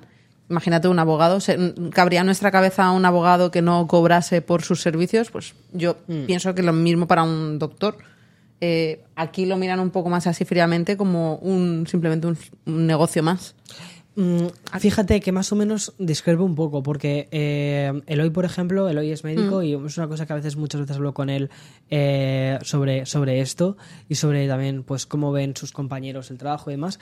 Y es muy, o sea, hay una parte muy vocacional y sobre todo como muy de, muy de, o sea, no vocacional de vamos a hacerlo, vamos a hacer lo mismo que hacemos de forma altruista, no, sino entienden que están haciendo un buen trabajo y que entonces tienen que cobrar por ello, pero que aún así no lo hacen solo por el dinero, o sea, no, no es... No es una profesión que se tenga que hacer solo por... O o sea, que no creo que nadie que se dedique No. a esto se, No se creo. dedique por el dinero. No creo, o sea, porque sobre todo la forma en la que ves cómo se preocupan de los pacientes, eh, los fines de semana incluso, y, y ciertas cosas que hacen, eh, de cómo hacen un seguimiento de los pacientes, cómo hacen ciertas... O sea, dices, wow, es una forma muy, muy, muy intensa de vivir el cuidado del paciente. Y ya no es por, por, la, por, por el dinero, porque quizás esa persona ni siquiera va a tener eh, recursos para, para, Para poder pagarlo. para poder pagarlo y quizás está siendo subvencionado por eh, Medicare o algo así, que, que no, le, no les están pagando realmente a los, a los médicos o lo que sea. Pero dicen, ya, pero es que es, forma parte de mi responsabilidad como médico hacer este tipo de cosas y hacerlas bien y hacer que este paciente tenga un seguimiento completo. No sé, ese tipo de cosas digo, vale, guay. Y luego si encima les pagan eh, más o lo que sea, pues toma ya, o sea, fantástico, pero... Y a nivel personas, a nivel gente, ¿notas una diferencia entre Europa, España con la gente de aquí? Relax. En El- España, más Sí, relajados todos. Sí, yo creo, mira, en Texas, una, una eh, la mujer de un compañero de Eloy me dijo una cosa, una frase que se me quedó súper grabada, que me dijo, en, en Estados Unidos sabemos ganar dinero, pero en Europa sabéis, sabéis cómo vivir. Y, y se me quedó muy marcado. Porque dije, es verdad, porque está todo como muy orientado al trabajo y al ganar dinero y al, al bueno, pues eso, al ganar dinero. Eh, y en Europa somos muy de, o al menos en España, somos como muy de, sí, ganas dinero, pero el dinero es para hacer cosas, para disfrutarlo. Es como una perspectiva un poco más hedonista, en cierta medida, de las cosas, ¿no? De salir con tus amigos, salir el fin de semana, eh, disfrutar del sol, disfrutar de lo que tienes. Y muchas veces hacemos un equilibrio también de no quiero o sea, de pensar mucho en el trabajo, si te compensa o no te compensa, y si está en contra de la calidad de vida que tú quieres. Y esto te lo dijeron en Texas. Si te lo llega a decir alguien en aquí en Nueva York ya... Sería next level, sí, pero, pero esto me lo dijeron en, en Texas, sí. Es verdad. Y, y es verdad, aquí saben, o, sea, o tienen, mejor dicho, montado una sociedad muy orientada a lo que es ganar dinero, eh, pero en Europa sabemos cómo vivir, sabemos cómo disfrutar, sabemos disfrutar del, de las pequeñas cosas, ¿sabes? De las cosas, sabemos disfrutar del, del- del buen vino y no tiene por qué ser hipercaro. Eh, aquí, por ejemplo, si quieres un buen vino, tienes que pagar mucho dinero por él. Y allí puedes tener un buen vino, una buena copa de vino, y la, te la puedes tomar con tus amigos y va a ser muchísimo más económico. Y, y lo mismo con todo. Creo que también somos como muy orgullosos de nuestro producto, de hacer las cosas bien desde el principio, de el queso, el buen queso, el vino, el buen vino, ese tipo de pequeñas cosas, las puestas de sol, el- las, las tardes con tus amigos, los boquerones, eh, ese tipo de vida, o, o, por ejemplo la paella, no conocerás a nadie más orgulloso que un valenciano con su paella. Eh, y aquí, por ejemplo, yo no veo un orgullo por el producto, por el producto que comes, sino veo un orgullo por las cosas que compras. Sí, puede ser. No por lo que creas, sino por lo que compras. ¿Sabes? Y eso es algo diferente. Creo que en Europa somos mucho más de lo que hacemos, de la tierra, la, eh, la, mano, de, la mano de obra de, de, de, de- de lo craft, ¿no? De. No sé, es- eso. No, pero es, puede ser el estatus social de la gente de aquí que lo ve de una manera diferente a lo que lo vemos nosotros en España. Nosotros hemos tenido, a lo mejor no nuestro caso, pero sí que hemos escu- escuchado compañeros, o bueno, escuchado no, nos han contado compañeros del sector que hay clientes que no quieren ser etiquetados en redes sociales porque el vecino pueda ver cómo ha sido su boda, se puedan comparar y puedan decir, "Mm, eh, nos cuentan que mm, viven mejor que nosotros, pero mira, eh, no han podido hacer un evento mejor que el que yo voy a hacer. Qué fuerte. Entonces, me da, me da la sensación de que en España somos un poco más disfrutones. Ya que se le- es verdad que se, es quizá, se le dé más se le dé quizá más importancia al al estatus social donde te mueves y puede ser. Entonces, el- a lo- posiblemente a lo mejor el dejarte ver aquí comiendo de una paella no sé dónde, pues a lo mejor prefieren dejarse ver en los Hamptons, en el club de tenis y no salir tanto a comer paellas eh, cada día. Mm, No sé, puede ser. No sé. Bueno, pero lo que decía él también, por ejemplo, en España, eh, al- la gente suele salir más mm, espontáneamente a vamos a tomarnos una, cerve- una sí. cervecita, vamos a tomarnos esto, lo otro. Aquí mm, la gente suele salir con algo más Con planificado, agenda, con, con agenda. agenda. y es con... No, Tengo no, es que, claro, no es en plan, Sí. no salgo de trabajar y nos tomamos algo, en plan relax, como decías. O sea, Sí. aquí normalmente sí, está el happy hour, el after, el after work, El viernes, sí. pero, pero, Pero ya ya. Vale, y Víctor ya sabemos que disfruta con un buen vino. ¿no? Pero escucha, escucha. Y con un buen tengo- queso. tengo una- y con un buen quesito. Tengo, tengo una pregunta para ti, porque es que esto va como muy. Esto vamos a, vamos a aquí cambiar las tornas. Pero eh, esto lo hemos hablado muchas veces tú y yo, José, tío, que es un poco eh, la forma en la que aquí también contemplan el estatus.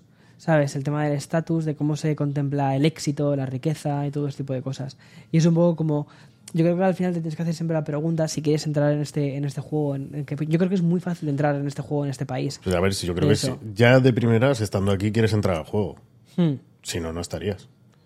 Bueno, yo creo que la gente que está aquí no ¿A qué- toda entra al juego. Puedes entrar ¿A qué vienes? a distintos niveles. ¿A qué vienes aquí?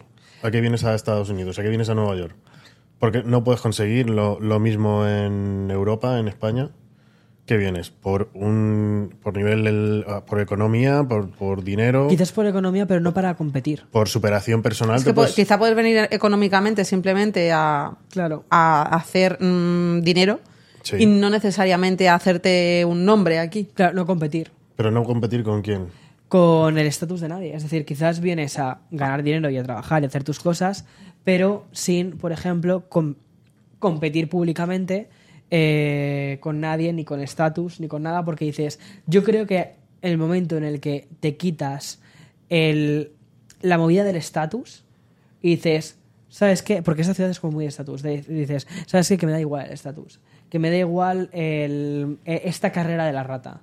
¿Sabes? Que lo que quiero Sí. es simplemente hacer mi trabajo lo mejor posible, obtener una buena remuneración de, eh, por ello y luego ya tendré mi calidad de vida, me tomaré mi paella en mi casa o, o donde quiera, pero en mi, en mi confort y eh, tendré mi sentido de estatus, que para mí, te soy sincero, el estatus para mí de una persona es, si tú me dices, eh, trabajo mm, una vez a la semana y vivo súper guay, estoy súper bien y me voy a, a hacer surf. Pues para Ya, mí eso me pero- parece que estás ya, buah, Pero te has pasado el nivel de vida. Pero en una ciudad como esta, que hay tanto estímulo social, Exactamente. es muy complicado, eh, uno, no compararte, Hmm. dos, no querer lo que puede tener el prójimo que te- Hmm. tengas cerca. Hay veces que vas por la calle, ves un restaurante y dices, este sitio vale pasta. Sí. Esta gente se está dejando en una cena 400 dólares fácil. Por persona. ¿Qué es esto? ¿No? Mm. Yo quiero estar ahí. Pues yo creo que hay momentos en la vida en los que quieres estar ahí y hay Sí. otros momentos en la vida en los que dices, "Meh, No merece la pena. ahí no con, me apetece. con mi cena en mi casa me es suficiente. Sí. Pero bueno, es complicado. Posiblemente si no estuviéramos aquí, las comparaciones serían diferentes, serían Mm. más fáciles, ¿no? Hay tanta diferencia de estatus social en esta ciudad, que hay gente que tiene tanto y gente que tiene tan poco, que hay veces que es complicado cuadrarte en, un, en una posición. ¿Dónde estoy? Es que es eso, tío. O sea, muchas veces vas por, a- por la Millionaires, Billionaires Road esta. eh, hemos ido, ¿no? Sin, ya no hace falta que te metas ahí. Eh, te vas a Soho. sí, en Soho. Nosotros vemos chavales, cada vez que salimos a grabar, vemos chavales. Con sus Que- millones de ¿Qué les hacéis? El- No. el- el- los rayos X de Sí. pa, pa, pa. Ves la camiseta Pum, que pum, lleva, pum, ver los 10.000 pavos pantalones.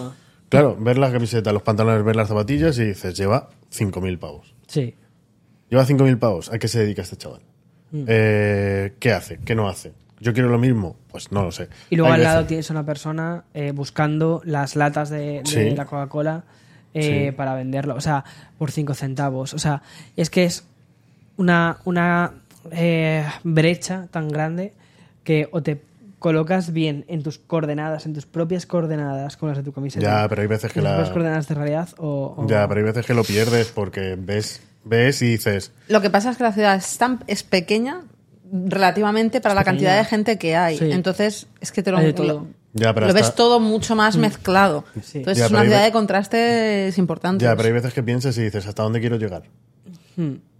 O sea, Bueno, tú decides. Tú decides. Por eso creo que... ya, pero puede ser, enfer- pero puede es ser enfermizo eh, ese hasta donde Sí, decido la ciudad también te puede volver loca con todo esto. O sea, Hmm. tanto estímulo, Hmm. la mente puede perder. Sí. Volviendo a al disfrutón. Sí. Víctor Abarca disfruta una copa de vino. Sí. ¿Qué disfruta en la ciudad? Pues que disfruto de la ciudad. ¿Sabes lo que me mola mucho, tío? Eh, salir con mi bici. Salir con la bici, eh, ir a ver la puesta de sol, eh, ir a ver, dar- darme mis paseos, ese tipo de cosas las disfruto.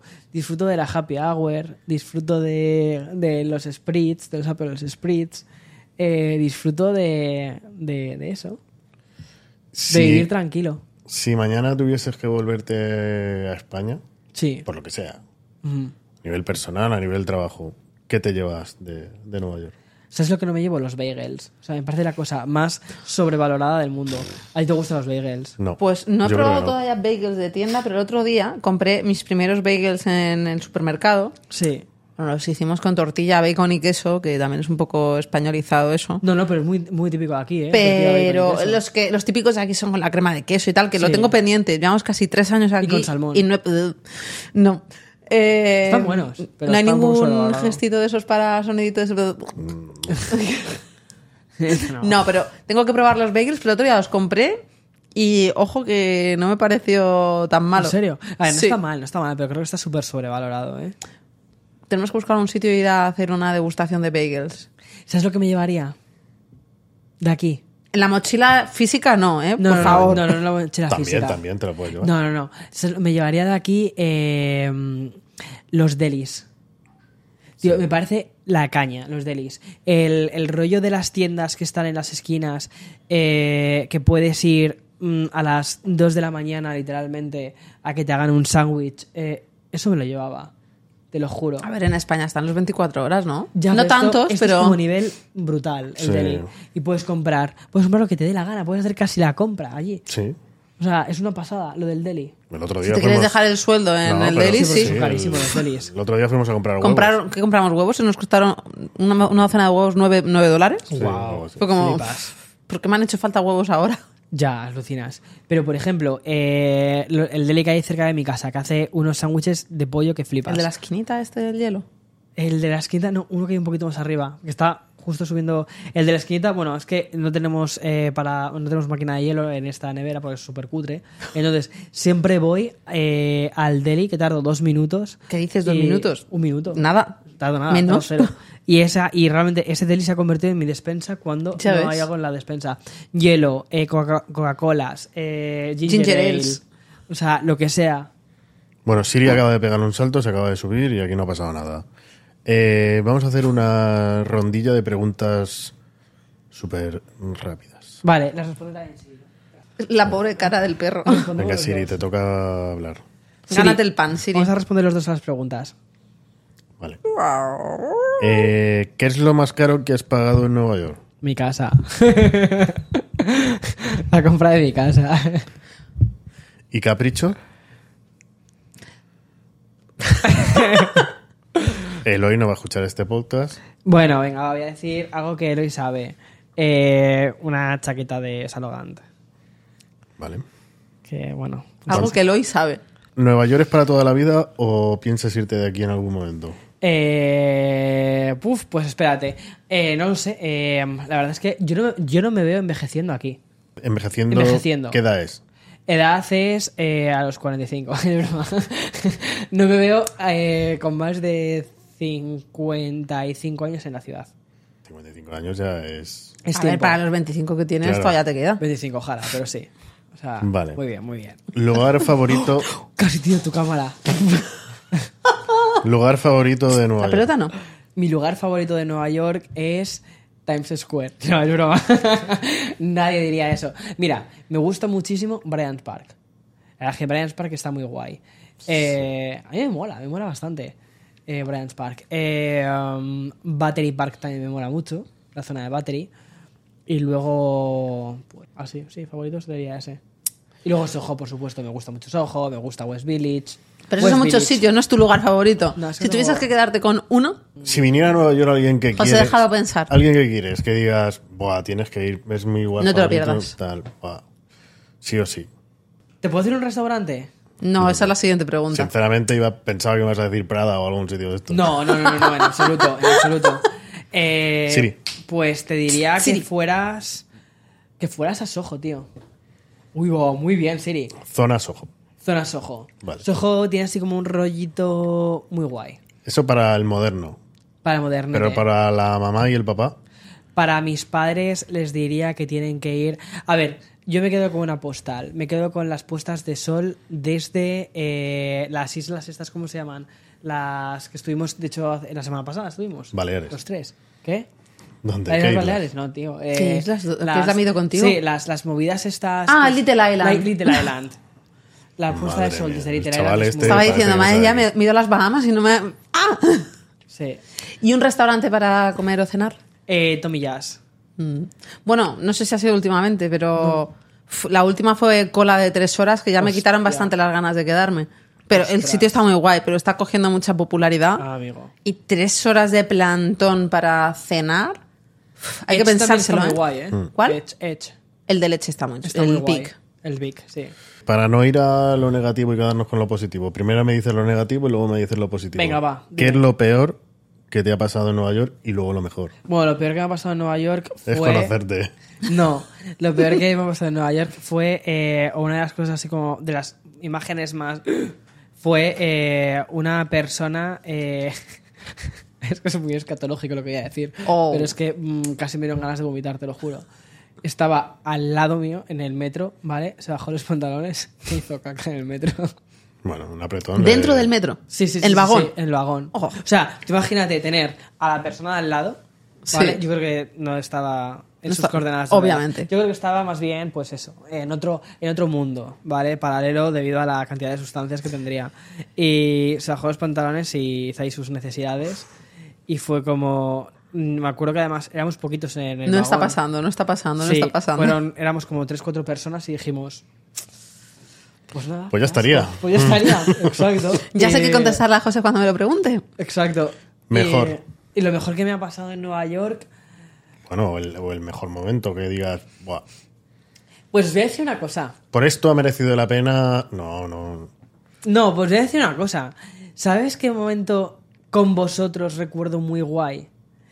Yo, no me, Cuando- yo no me cagué en ningún sitio. No, tú no te cagas en- No, pero cuando. ¿Te acuerdas de mi cumpleaños hace un par de años? Sí, Que yo no en había Meatpacking, ¿no? Exacto. Ahí lo pasamos guay, así improvisado. Improvisadísimo. Que fue en plan rollo un día de diario, que era mi cumpleaños, tal, y que cogisteis y os, plantea, os plantasteis en mi casa. No, me dijisteis, bájate a casa y nos vamos a comer juntos. Sí. Eh, me, me dijisteis, ¿qué tienes hoy de comida? Y dije, pues no había pensado nada mejor. Y dijisteis, es tu cumpleaños, vámonos a comer fuera. Y, y me acuerdo que fue un plan súper improvisado. ¿Y dónde fuimos? Me, pillé, me acuerdo que lo- una de las cosas que más me gustó fue que pillamos la... El Frozen, eh, ¿cómo era? ¿Un Frozen qué? Sí, un no- rosé, no un frosé. rosé. Pero lo que más me gustó, te lo juro, fue que pillamos las bicis eléctricas que nunca había montado en bici eléctrica. Ay, pillamos bici- bajamos en Sí, bici. Bajamos en bici eléctrica. Es tío. verdad, es verdad, es verdad. Sí. Parecíamos verano azul. Y era por aquí, por el total, Riverside. Y fuimos por el Riverside con la bueno con, con el solecito, con tal. Me acuerdo que decías, momento, pero la bici está porque tengo que pedalear si es eléctrica. Es verdad, porque tengo que pedalear si es eléctrica. Porque no tenía batería. O sea, yo Porque no con- tenía casi batería y aparte las del City Bike tienes que darles igualmente. Sí, exacto. Y no Oye. tenía casi batería. Ese momento te lo Pero juro. es que me tú gustó necesitas un, un, un chofer. Yo te lo juro. Eso es un objetivo. Para mí, el, el- el decir lo has conseguido, te lo juro, no es un piso en lo más alto de la más alta torre. Rebobinamos, No es rebobinamos y cortamos la pregunta de antes de cuándo dirías que lo has conseguido y es cuando tenga un chofer. Cuando tengo, te lo juro, porque yo no conduzco, o no me gusta conducir, me da miedo conducir. Y yo te lo juro, siempre he dicho, si fuera millonario, mm, te- viviría de cualquier forma, pero tendría una persona que me llevase de un sitio a otro. Pero ¿y ¿te valdría un- un- una persona que te lleva en triciclo de estos como lo que hay en Times Square o tiene que ser en coche? Yo creo que en triciclo. Yo, es que lo veo en cualquier faceta, ¿eh? Sí, me da igual, te lo juro. O sea, con tal de no, pens- con tal de no pensar, con tal de no, de no pedalear y de que no tenga yo que conducir nada, porque Con soy- tal de, de teletan- de de teletransportarse. tra- de transportarme, mientras pueda estar en mi mundo, porque yo soy peligroso al volante. Sería peligroso al volante, sí, sí. Eh, la mayoría de los youtubers que conoces en Nueva York viven o sobreviven. Muy buena pregunta. Creo que eh, los youtubers norteamericanos, estadounidenses, eh, viven y pueden vivir muy bien. Y los youtubers hispanohablantes de aquí, que yo conozco al menos, creo que sobreviven bastante. Que sobreviven. Primero porque es verdad que también es verdad, no conozco a youtubers que, sean, que tengan números hiper grandes en cuanto a audiencia. Y sobre todo porque al final no es que YouTube te pague por donde tú estás ubicado, sino donde está ubicada tu audiencia. Y al final la audiencia, ¿qué te pasa, Siri? ¿Qué te pasa? ¿Qué te pasa? Está enseñando el culo otra vez en este ¿Qué te episodio. pasa? Estás, estás violenta. Estás atacando el, el sofá. Qué graciosa es. Y, y ya está, eso. Siri debería hacerse un canal de YouTube. Sí. ¿A que sí? ¿Y cuál sería tu sueño aquí en Nueva York? Mi sueño en Nueva York sería, bueno, Si no lo has conseguido ya. tener una townhouse eh, de esas de ladrillito. Hay tormenta. La tormenta está aquí. La tormenta que dijimos antes. Tener una townhouse de ladrillito eh, y tener un perro eh, En el Upper West Side. en el Upper West Side, sí. Ese, ese es mi rollo. ¿Ves? Al final quiere volver cerca de nosotros. ¿Te comprarías. ¿Te comprarías una casa o vivirías, tendrías una segunda residencia en la playa tipo Miami y tal? No. O pasando. Pues para. Mira, llegados a ese punto, si llegásemos a ese punto, Sí. te diría que me iba a Málaga. A Málaga. Te lo juro. O sea, ¿por qué? Por lo que te decía antes, ¿Pero cuántas, de ve- vida. ¿Pero cuántas veces has ido tú a Málaga? Nunca. no, una vez. Y se come muy bien. el Bueno, sole- fuiste una vez y te gustó. Y Me dices, gustó bueno, el solecito, tal. Bueno, pasa también. Ya, hombre, pero a Málaga no te puedes ir el fin de semana o no puedes irte cuatro días. México mola. ¿No te compraría nada en México? Tío, pues alguna vez lo hemos pensado, eh, Puerto Vallarta, bueno, lo hemos pensado, de esas tonterías que dices, ¿sabes? Sí. De, de, "Ah, tal. Eh, dices, pues Puerto Vallarta, porque dices, "Pf, hace buen tiempo, cuando aquí hace malo, allí hace bueno. Eh. Y dices, "Uf, de esto de te pillas allí y tiene unas casas preciosas, tal, o sea, todo súper bien. Eh, México mola, mola mucho. Lo que pasa es que al final tener todo este tipo de cosas son muchísimo gasto. No tendría una casa en la playa, nunca. Creo que nunca. Y en parece un los gasto. Hampton. ¿No te consideras una persona de playa? Sí, o sea, sí, me encanta, pero digo, no, ten- no tendría la casa en la playa. Sí que la playa la alquilaría. O sea, nunca tendría una segunda vivienda como tal de tenerla vacía. Creo, ¿eh? Pues- Nunca digas nunca, pero creo que no tendría. Eh, a no ser que tú creas que nos hemos dejado algo por ahí. Bueno, es que como os he hecho yo la entrevista, básicamente. eh, pero es broma, ¿eh? Es broma. Han hecho ellos la entrevista. Está todo Yo solo- pactado, hemos solo tenido- He es- incluido dos. ¿Cómo, cómo, cómo se llama esto cuando es un podcast censurado Exacto. por Víctor? Sí, No, no, seguramente. No, todo no, censura, Eh, todo censura. No, no, no lo podéis ver, pero aquí en la pantalla tengo 7 o 8 preguntas eh, que nos han censurado y no. Ha llegado y ha Sí. hecho ra, ra, ra. Pues no es broma, no es broma. O sea, me encantaría decirte que hay siete Ah, preguntas que he dicho que no. Es mentira, no ha dicho nada. Al contrario, ha dicho preguntarme lo que os salga de los No, huevos. he dicho, estas preguntas no las voy a responder, pero estas otras que os voy a escribir sí. Si quieres que te responda esta pregunta, el precio es tanto dinero. Exactamente. Pues eh, no, son vídeos. Lo cambiamos, lo intercambiamos por vídeos. Hacemos gratis. trueque, ¿no? Exacto. Pues ya está, ya estaría. Nada Eh, más. Sexto Fácil, episodio ¿no? hecho. Sexto episodio hecho. Pues nada, eh, lo único que podemos decir es que. mm, ¿Os suscribáis? Por favor, ver el vídeo. Eh, ya, nos considera- van a ver, ya, nos, ya nos consideramos youtubers Sí, ¿no? de éxito, De éxito. ¿no? Eh, simplemente tenemos que empezar a aprender a hablar, ¿no? no, lo hacéis muy guay. Y ¿Cómo se nos está dando delante de la cámara en vez de detrás? yo creo que detrás se nos da mejor, detrás Sí, de ¿no? la cámara se nos da mejor Sí. que... ¿Eso está grabado? ¿Lo Sí, sí. en el vídeo? Sí, Sí. sí. Se está muy bien. Madre mía. No, Eh. no, no, fuera de coña, fuera de coña. Creo que, eh, mira, yo conozco a José desde hace ya tres años eh, y José es un tío como muy tímido, ¿sabes? Y, y la verdad es que creo que cuando me dijiste que ibas a hacer este podcast en vídeo, dije lo típico de... Dije, es, es idiota. No, dije lo típico que dices, no hay huevos. ¿Sabes? Dices, ya es como no.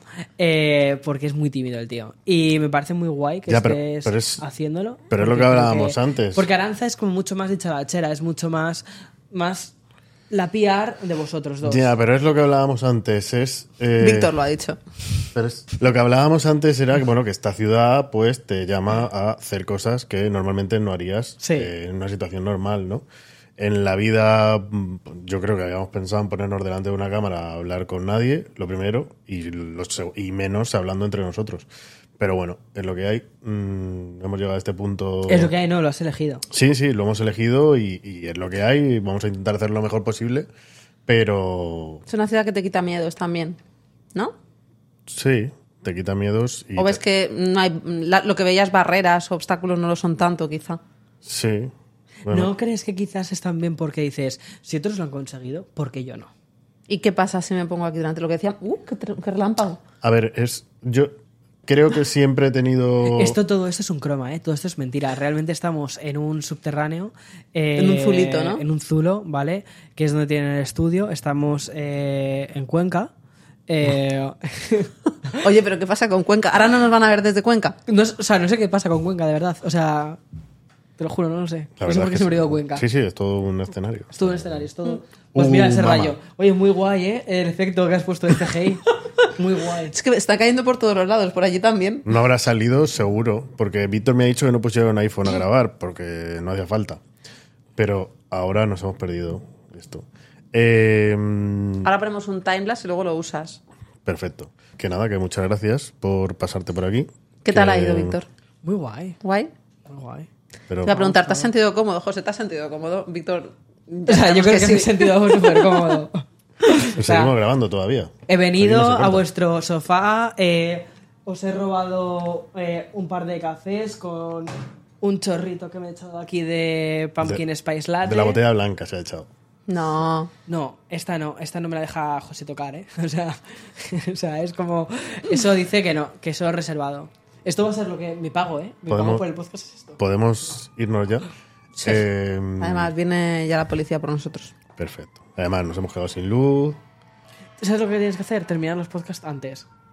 Sí, ¿verdad? Sí. Una hora y media de podcast.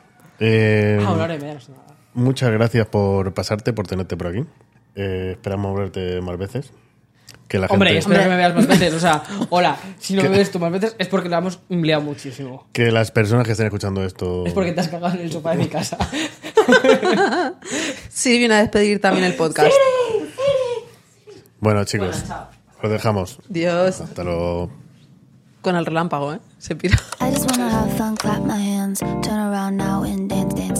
I just wanna have fun, clap my hands, turn around now and dance, dance, dance. Have fun, turn around now, turn around now. I just wanna.